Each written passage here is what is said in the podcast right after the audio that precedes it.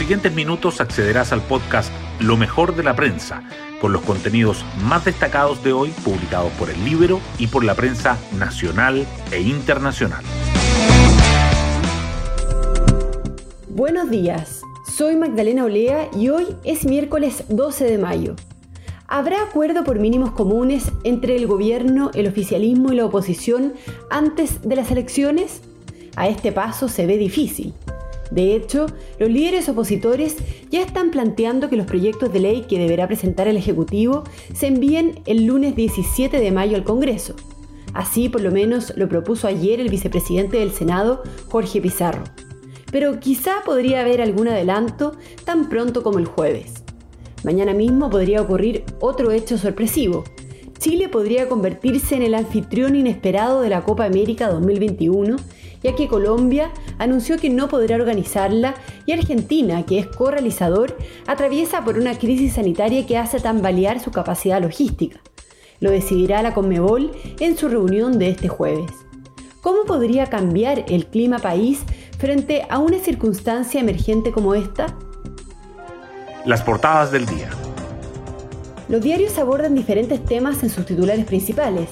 El Mercurio destaca que la oposición presentaría hoy su propuesta de mínimos comunes y la idea de una renta básica tiene un costo de 3.790 millones de dólares al mes. La tercera resalta que el riesgo país de Chile disminuye a su menor nivel en tres años en medio del proceso electoral. El diario financiero subraya que Falabella recupera terreno y cierra el primer trimestre con un fuerte alza en sus ganancias. Y El Libero abre con la carta abierta de Mauricio Rojas a Daniel Jadwe sobre los crímenes del comunismo internacional y la complicidad de los comunistas chilenos. La pandemia y sus efectos siguen presentes. El Mercurio dice que la encuesta de empleo UC revela que aún falta recuperar 1.266.000 puestos de trabajo para volver al nivel previo al COVID-19, mientras que la tercera agrega que los traslados aéreos por coronavirus suman más de 80 vuelos y 300 pacientes críticos, que el 47% de los recintos de educación parvularia no tienen actividades presenciales desde hace un año y que casi el 50% del comercio de la región metropolitana quedará desconfinado este jueves con Santiago en la fase 2. Sobre los comicios del fin de semana, el Mercurio destaca que Chile encara el proceso como el país de la región con mayor tasa de vacunación y uno de los que tienen menos casos activos, mientras que la tercera resalta que los locales de sufragio ya afinan detalles para la mega elección. Y con respecto a la carrera a la moneda, la tercera subraya que presidenciables de Chile Vamos respaldan una primaria amplia ante la disputa de la Bin Matei. El conflicto en Medio Oriente también se mantiene en las portadas. El Mercurio destaca que Israel y Hamas intensifican los ataques y la ONU teme que la crisis lleve a una guerra a gran escala. La tercera entrevista a la vicealcaldesa de Jerusalén, quien dice que esto no es un conflicto de territorio, esto es un conflicto de existencia. Temas del libro.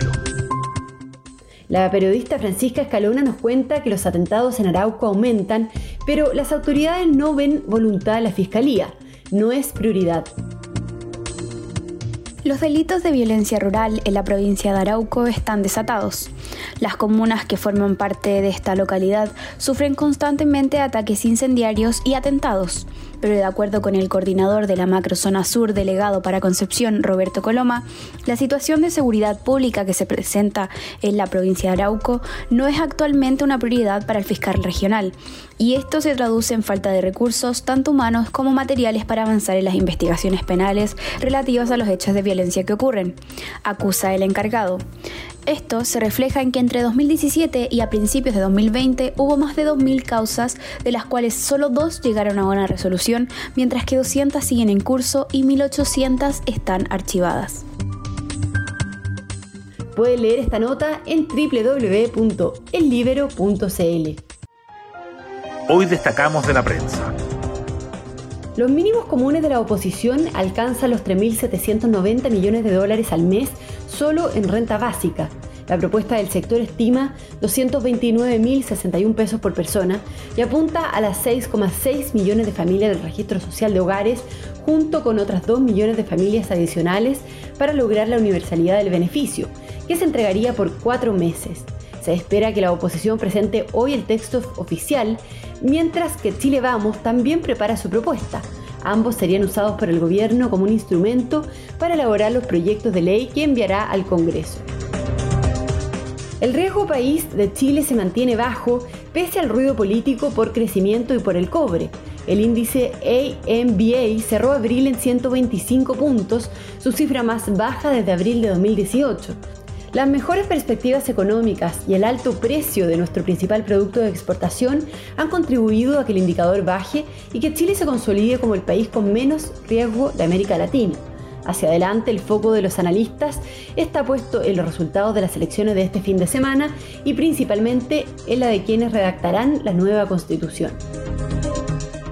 Aún falta recuperar 1.266.000 empleos para volver a los niveles pre-pandemia, la encuesta de empleo del Centro de Estudios Longitudinales de la Universidad Católica mostró el mes pasado la tasa de ocupación que llegó a 49,3% con 7,78 millones de personas empleadas, una mejora con respecto al nivel de abril de 2020, pero lejos del 58,2% anterior a la crisis sanitaria. Desde julio de 2020 se han recuperado 1.100.000 empleos de los 2.366.000 que se perdieron en los primeros meses de la crisis. El SAMU Metropolitano cumplirá este 14 de mayo un año desde su primer traslado de dos pacientes de COVID-19 en aviones de la Fuerza Aérea y ya van más de 80 vuelos y casi 300 pacientes críticos.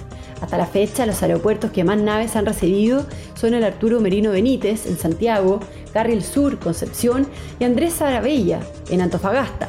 Hasta marzo, la estrategia ya había tenido un costo superior a los 600 millones. Nos vamos con el postre del día. ¿Qué tan cerca está Chile de recibir la Copa América 2021?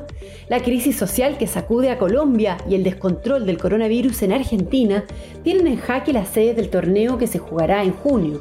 Chile y Uruguay serían las principales alternativas para albergar el campeonato.